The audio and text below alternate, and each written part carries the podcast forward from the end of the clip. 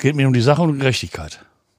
Gerechtigkeit ist für mich das Arno. Und diesen Weg auch nicht verlassen, den man einmal gegangen ist, mit allen Hindernissen, mit allem Aua, Aua.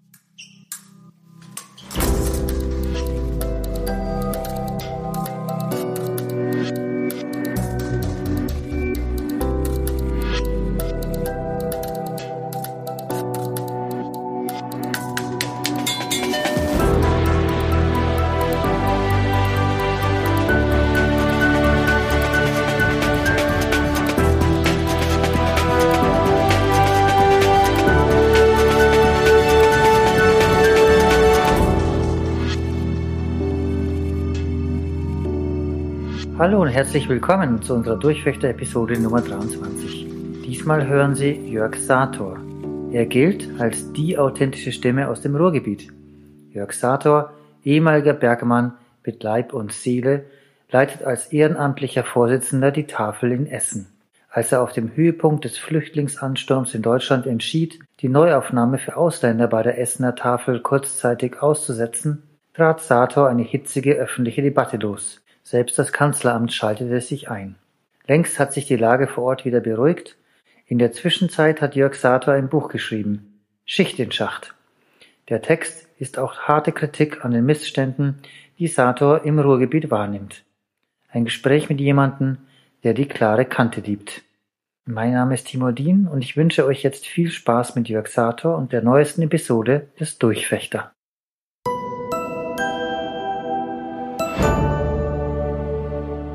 Ursprünglich kommt mein Vater aus dem Siegerland und hat dort im Erzbergbau gearbeitet und ist dann in Siegen zur Steigerschule gegangen, hat anschließend direkt diese sogenannten Betriebsführerlehrgang gemacht und ist dann 1955 aufgrund der Arbeitssituation in den Rohbergbau gewechselt. Damals machten im Siegerland die ganzen Erzgruben zu, ähnlich wie jetzt vor zwei Jahren der Steinkohlenbergbau hier. Die Situation war damals da unten und dann ist mein Vater ins Ruhrgebiet gegangen mit meiner Mutter mein Vater kommt eigentlich aus einer sozialdemokratischen Familie. Mein Opa war auch Sozialdemokrat. Mein Großonkel, also der Onkel meines Vaters, war SS-Mann, also Nazi durch und durch. Bis zu seinem Tode habe ich selber noch erlebt hinterher. Die haben sich gefetzt bis aufs Blut. Mein Vater, alter SPDler, war dann einige Jahre später im Betriebsrat gewählt worden und hat sich jahrelang sehr stark engagiert für den Bergbau, für die Gewerkschaft. Ich kann mich immer erinnern, wir sind samstags auf die Straße gegangen. Samstags gehört der Papa uns. Diese Geschichte. Wir sind Anfang der 70er Jahre schon auf die Straße gegangen, als die ersten Zeche zumachten. Das war für meinen Vater selbstverständlich. Ich denke immer an ersten Mai-Veranstaltungen in Essen. Da waren, glaube ich, 300.000 Menschen auf der Straße. Heute können sie mit 500 rechnen. Ne?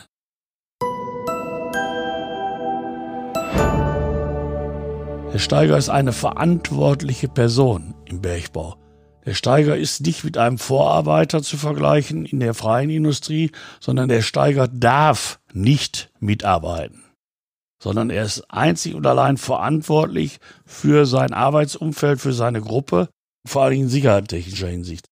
Arbeitet ein Steiger mit und es passiert irgendwo ein Unfall, dann hat er den Edeka-Stempel in den Papiere. Ende der Karriere. Die Behörde verlangt die Technikerschule oder ein Studium. Das ist eigentlich Voraussetzung, dann wird man benannt und dann ist man zumindest in den 50er und 60er Jahren auf einmal wer. Dann ist man der Herr Steiger. Und wenn die Frau zum Einkaufen gegangen ist, dann war das die Frau Steiger. Zu meiner Zeit, ich war ja auch Steiger, paar Jahre, da war das dann nicht mehr so in den 70er, 80er Jahren. Aber in den 50er, 60er Jahren war es was Besonderes. Wir wohnten direkt gegenüber vom Pütt. Und weitaus mehr als die Hälfte des Tages war mein Vater am Pütt. Es waren auch 18 und 24 Stunden. Das war aber normal. Die haben ihre Schicht gekloppt, dann haben die im Betriebsrat zusammengesessen, was weiß ich. Es ist sehr oft passiert, dass ich als Junge, wenn ich morgens um 8 Uhr zur Schule gegangen bin, kam der Vater vom Pütt. Aber vom Tag vorher 4 Uhr und auch nicht immer nüchtern. das war aber normal. Das gehörte einfach dazu. Und die Belastung, die man da hatte und den Stress und das Theater und natürlich auch damals schon die Existenzängste, wie geht's weiter mit dem Bergbau, hat immer mir der immer gesagt, ich schlag dich kaputt, wenn du auf Pütt anfängst. Ich musste ja das Gymnasium verlassen, kurzfristig, weil ich mich da ja, ein bisschen handgreiflich geworden bin einem Lehrer gegenüber, weil ich mich für jemanden eingesetzt habe als Klassensprecher. Da ist der Kragen geplatzt, obwohl mir das danach eigentlich nie mehr wieder passiert ist im Leben. ne, dass ich irgendwie handgreiflich geworden bin oder so. Klar hat man als Jugendlicher mal so ein paar Raufereien gehabt, aber dass ich irgendwie irgendjemand gegenüber, ob das jetzt Vorgesetzten oder Mitarbeiter gegenüber, irgendwie in irgendeiner Form da so in dieser Form ausgerastet ist, mir nie mehr wieder passiert im Leben. Ich konnte das nicht mehr ertragen, wie er den Zwerg da niedergemacht. Ich habe dann vorher natürlich, habe ihn nicht direkt am Hals gepackt, ich habe ihn natürlich verbal eingemischt und dann fing er mit mir an, doof zu spielen und, und hin und her, ein Wort das andere und dann war es soweit. So waren wir früher in Altenessen. Das sind Altenessener Jungs. Auf meinem Zeugnis stand hinterher, auf meinem Abgangszeugnis stand hinterher, Sater verlässt das Gymnasium, um Elektriker zu werden. Dann habe ich eine Elektrikerlehre gemacht auf der Zeche, musste parallel dazu zwei Jahre Abend Realschule machen, weil ich ja drei Monate vor der mittleren Reife das Gymnasium verlassen musste. Hat wehgetan. War eine harte Zeit, kann ich Ihnen sagen. Morgen zum Viertel vor fünf aufstehen, mit dem Moped nach Zollverein, halb sechs am Pütt, sechs Uhr umgezogen, 14.30 Uhr Feierabend, schwarz, dann noch waschen, umziehen, drei Uhr am Moped, ab nach Hause, essen, fünf Uhr Abend Realschule. Mich auch ein bisschen geprägt im Leben. Und dann habe ich unter Tage gearbeitet, paar Jahre, und habe dann auch irgendwo gemerkt, das kann nicht alles sein. Und wollte dann zur Steigerschule gehen. Habe dann die Aufnahmeprüfung auch zur Steigerschule gemacht. Wir hatten also hier im Ruhrgebiet mehrere Technikerschulen. In Essen gab es auch mal eine, die Kaiserliche Bergschule zu Essen. Jeder hatte die Garantie, nach der Schule eine Stelle als Steiger zu bekommen. Abbau ist die Front. Abbau ist Karrieresprung. Wenn Sie am Püt was werden wollen, müssen Sie an der Front. Wenn Sie Untertage was werden wollen, wenn Sie Fahrsteiger, Betriebsführer, Obersteiger was werden wollen, na, da verdient man sich die Meriten. Sie sind verantwortlich für diese Personengruppe, die Ihnen zugeordnet worden ist. Wenn irgendwas passiert, stehen Sie bei der Behörde. Ne, die Bergbehörde ist, arbeitet der Staatsanwaltschaft zu. Wenn also ein Verletzter ist, ne, dann kommt das Bergamt und dann sind die Zuträger der Staatsanwaltschaft. Ich habe das große Glück mal gehabt, drei Tage vom Bergamt zu sitzen. War als relativ junger Steiger eingesetzt auf dem Bergwerk Waltrop. Da haben wir Brennarbeiten unter Tage durchgeführt in Tschech, dann zwei Baustellen. Plötzlicher Barometerabfall. Ein glühendes Teil ist runtergefallen, eine Stichflamme gab es im Schacht, die Kabel der Fördermaschine haben gebrannt, die Fördermaschine lief nicht mehr. Die Leute kamen aber Gott sei Dank noch nach über Tage. Gott und die Welt wurde aktiviert, Bergbehörde kam, Grubenwehr und, und, und. Dann kommt mein Obersteiger, mein damaliger Vorgesetzter an, als einer der letzten, macht die Schiebetür auf am Bus, VW-Bus, und sagt, na mein Junge, endlich mal was los auf sich, oder? Mir ging der Arsch auf Grundeis. Ich musste nächsten Tag, war bis nachts am Pütt. Ich kam nach Hause, jung verheiratet, kleines Kind. Ich war 24 Stunden weg, konnte vier Stunden schlafen. Nächsten Morgen saß ein Berg am Kamm vor einem, älterer Herr, etwas über 50, der hatte seinen Schreibtisch ausgebreitet mit allen Vorschriften für dieses Ereignis. Vorher kamen Brandschutzrichtlinien, Schachtförderrichtlinien und, und, und. Und das Erste, was er zu mir sagte, Junge, ich war damals 27, du hast Glück, dass du bei mir sitzt. Wenn du bei dem da sitzen würdest, zeigst du ein Büro weiter, dann würdest du jetzt nächste Woche da drüben sitzen, da war das Amtsgericht. So, ich habe dann hinterher mit einer Geldbuße von 50 D-Mark oder so, bin ich da rumgekommen, weil man mir kein schuldhaftes Verhalten vorweisen konnte. Aber wie gesagt, drei Tage habe ich auf dem Bergheim gesessen. Und da sitzen nicht die einfachsten Menschen. ne? Aber bei jedem anderen Vorgesetzten wäre das damals mein Ende gewesen. Das war jetzt einer, der selber Betriebsführer unter Tage war Damals war es häufig so, dass die da mit 50 oder so zu Bergheim gegangen sind. Also nicht nur, wie es heute ist, rein Studierte, die von Tuten und Blasen keine Ahnung haben, sondern der die Realität kannte. Habe ihn eintragende Papiere gehabt, wie so eine Art Abmahnung. Ja. Wie gesagt, der Schreibtisch war ausgebreitet. Schachtförderrichtlinie, Brandschutzrichtlinien, was es alle gibt da, ne? Und er sagt zu mir, Junge, das behältst du jetzt mal für dich. Sagt er, wenn wir alles das einhalten würden, was hier auf den, in den Papieren steht. Dann müssen wir morgens mit dem Arsch in der Kauer sitzen bleiben. Dann dürfen wir nicht anfahren. Das ist so. Der Gesetzgeber hat sich da so abgesichert, sie können für jeden Furz im Knast kommen, gerade im Bergbau. Deswegen haben wir auch ein bisschen mehr Geld verdient als andere. Das gehörte einfach dazu. Mein Chef hat immer zu mir gesagt, ich die nicht auf, ist im Gehalt eingebaut.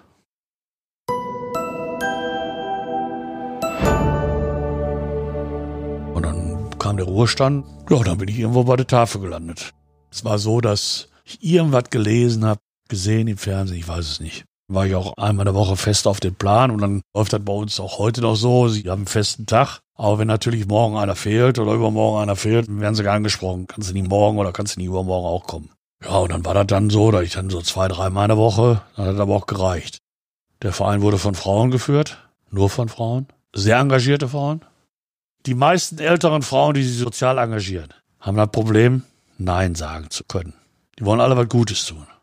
Wenn sie so einen Verein in der Größe wie die Essener Tafel haben, dann müssen sie Nein sagen können. Sonst sage ich immer, können wir die Tür auflassen um 16 Uhr und lassen jeden reinkommen und selbst bedienen und kommen um 18 Uhr wieder und fegen. Ne? Also es gehört eine gewisse Linie, muss da rein in so einen Laden. Das läuft ja nicht. Und wir sind ja mittlerweile ein Laden mit 120 Mitarbeitern ehrenamtlich. Da muss eine Linie drin sein. Und dann wurde ich angesprochen, ob ich nicht in den Vorstand mit, da war schon also eine Jahreshauptversammlung vor der Tür. Ich sage, ich kann hier meine Woche Kisten schleppen, aber Verantwortung habe ich 30 Jahre im Betrieb gehabt, die will ich nicht mehr. Verantwortung will ich nicht mehr. Eine der Kolleginnen hörte damals auf, wollte nicht mehr Altersgründe oder was auch immer. Da war jemand anders für vorgesehen, auch eine Frau, nur die erschien leider zu der Jahreshauptversammlung nicht mehr. Ja, und dann bei der Versammlung standen wir, waren wir da und mm, Jörg, mach du das. Ne? Zwei Jahre später kam noch ein zweiter Mann dazu, ein Unternehmer, der seine Firma an seine Söhne abgegeben hatte, so ein Mittelständler. Und dann haben wir die Tafel richtig aufgebaut. Die Tafel bestand vorher aus drei alten Autos. Und dann haben wir in vier Jahren geschafft, dass wir da sechs neue Autos vor der Tür stehen haben, oder sieben mittlerweile. Dass wir aus drei Ausgabestellen elf gemacht haben, dass wir bei uns aus, was weiß ich, dreimal in der Woche 180 Kunden, viermal in der Woche 250 Kunden und, und, und. Und dann haben wir ja mal gesagt, Schluss aus. Mehr machen wir nicht. Wer mehr machen will, kann sich nächstes Mal wählen lassen. Weil irgendwo können sie das Spiel spielen bis ans Ende der Tage. Ne, wenn jetzt so eine oberschlaue Regierung kommt wieder und sagt, Lebensmittelvernichtung muss geschützt werden, die Firmen sollen gezwungen werden, die Lebensmittel abzugeben, alle an Einrichtungen. Wer soll das denn verteilen? Wenn hier in Essen alle Lebensmittelgeschäfte die überzähligen Lebensmittel an die Essener Tafel abgeben würden, muss ich 500 Mann einstellen mindestens. Die Tafel ist eine Einrichtung, die dafür da ist, Lebensmittel vor der Vernichtung zu schützen und damit bedürftigen Menschen zu unterstützen. Ich gehe nicht hin und sage, Herr Edeka, Frau Rewe, ich brauche unbedingt Lebensmittel, ich habe in Essen so viel Bedürftige. Das ist nicht meine Aufgabe, das ist Aufgabe des Staates. Leider Gottes ist diese Aussage von mir mittlerweile sehr verpönt im Tafelkreis. Die wollen gerne wachsen, die wollen immer professioneller werden. Die fordern jetzt vom Staat Geld für die Tafeln.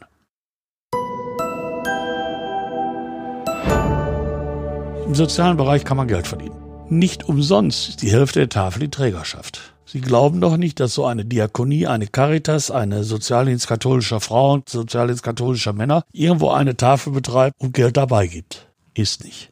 Und gerade jetzt im Moment kann man im sozialen Bereich Geld ohne Ende verdienen, wenn man noch gewisse Fördermaßnahmen in Anspruch nimmt. Und vor allen Dingen im Flüchtlingsbereich. Wenn ich 100 Flüchtlinge einstelle, bei der Tafel, dann kann ich mich morgens mit dem goldenen Stuhl die Treppe rauftragen lassen. Übertrieben. Aber so viel Zuschüsse, so viel Geld ist auf dem Markt. Das ist nicht nur bei den Tafeln, bei vielen, vielen, vielen anderen sozialen Einrichtungen auch. Ich kenne auch Jugendeinrichtungen, da ist es so ähnlich. Unter dem Deckmantel des Sozialen sich ihren eigenen Arbeitsplatz sichern.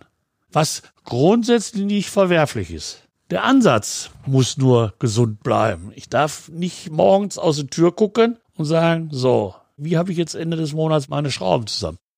Weil, wenn der Sater 5000 Euro verdienen würde als Vorsitzender der Essener Tafel, was durchaus in dem Bereich der Tafelgeschäftsführer liegt, und meine über 80-Jährigen, der älteste ist 92 bei mir, Kisten umsonst schleppen soll, dann sagen die irgendwann auch mal, ist der doof? Der soll seine Kisten alleine schleppen. Der bezahlte Geschäftsführer. Das ist nämlich das Problem, was alle anderen Tafeln haben. Sie können sich morgen an das Telefon setzen und alle Tafeln im Umkreis anrufen. Duisburg, Gelsenkirchen, Bochum, alle wie sie wollen. Und sagen, sie möchten ehrenamtlich tätig werden. Die holen sich wie ein goldene Kutsche ab. Weil die alle keine Ehrenamtler haben. Weil die alle Hauptberufliche haben. Hauptberufliche haben und Zwangsverpflichtete haben. Bei der Dortmunder Tafel, der hat 100 Zwangsverpflichtete. Das heißt, ein Eurojobber oder äh, Leute, die Sozialstunden leisten müssen. Das sind in der Regel Schwarzfahrer. Da arbeitet doch kein Ehrenamtlicher mit. Die meisten meiner ehrenamtlichen Helfer sind nicht Maurer gewesen. Ich habe bei mir also leitende Angestellte, die deutlich höhere Positionen hatten als ich bei den Ehrenamtlichen. Die müssten auch erstmal im Griff kriegen. Und wenn der dann morgens da sitzt oder sitzt so ein Euro daneben und sagt, ich habe keine Lust auf die Scheiße, dann kommt der da auch nicht mehr wieder. Wir nehmen auch ein Euros ab und zu. Wenn der bei mir an der Tür klopft und sagt, kann ich bei Ihnen einen Euro-Job machen, dann kriegt er die Chance. Aber ich nehme keinen, den der Jobcenter mir schickt. So ist das auch mit den bezahlten Kräften. Wenn ich bezahlte Kräfte habe und dann womöglich noch irgendwelche rotzigen Sozialarbeiter, die dann mit 25 oder 27 darauf einfach da sitzen und Geschäftsführer spielen und wollen. Unser 92-Jähriger, der war über 40 Jahre der oberste Personalchef bei Krupp in Dortmund. Der soll sich von so einem 27-jährigen Sozialfuzzi noch einteilen lassen. Der sagt dann, bist du bescheuert? Zu mir gucken die auf, weil die wissen, der hat auch 30 oder 40 Jahre gearbeitet. Ne?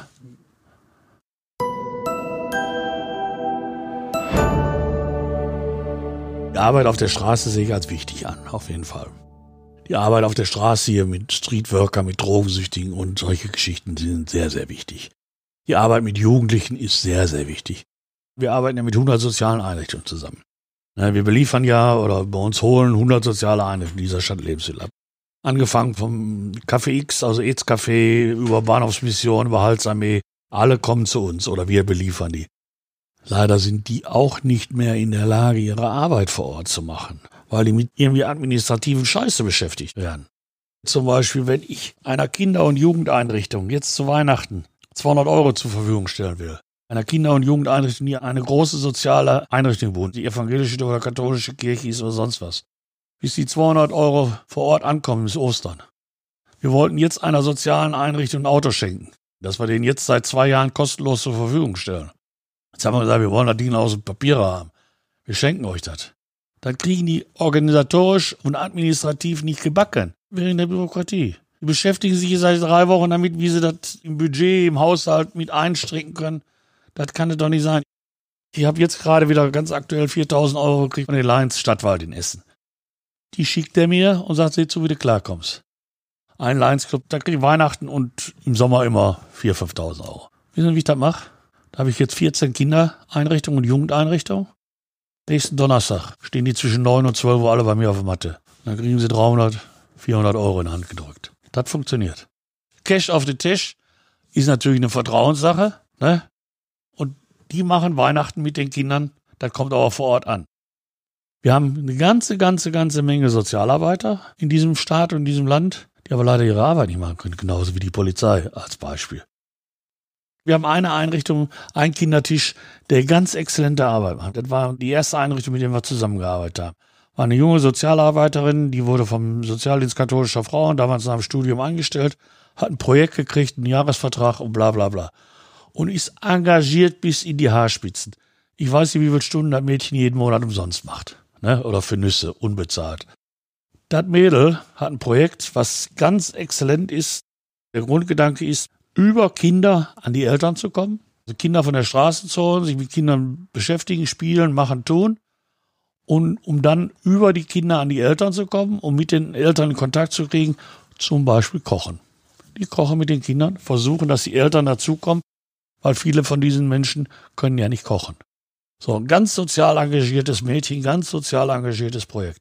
Das Mädel hat zehn Jahre lang, zehn Jahre lang nur Jahresvertrag gekriegt dann nur, wenn sie am Ende des Vertrages musste sie das Budget für das folgende Jahr stehen haben. Das musste sie selbst erbetteln. Sie musste selbst zur Deichmann Stiftung und was weiß ich zur Essener Tafel und sagen, ich kriege das und das und das und das. Das ist mein Budget, damit kann ich nächstes Jahr mein Projekt weiterführen.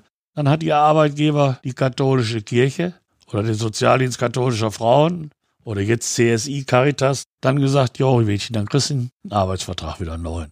Das kann das doch nicht sein. Da dann krankt unser Land an dem überzogenen Bürokratismus. Warum muss ein Polizist einen Unfallbericht schreiben? Kann da nicht jemand anders? Muss da das grüne Männlein, da brauchen wir auf der Straße.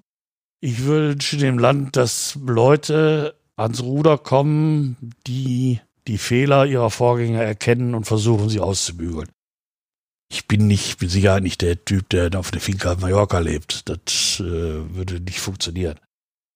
Ich weiß nicht, ob ich den Absprung schaffe von der Tafel. Ich bin öfter drauf und dran. Viele sagen mir, das schaffst du nie. Viele meiner Mitarbeiter sagen auch, du schaffst das nie. Meine Frau sagt auch, das schaffst du nie. Ich hoffe, dass ich irgendwann mal schaffe. Ich könnte mir auch vorstellen, wenn ich bei der Tafel aufhören sollte, dass ich vielleicht irgendwo was anderes mache.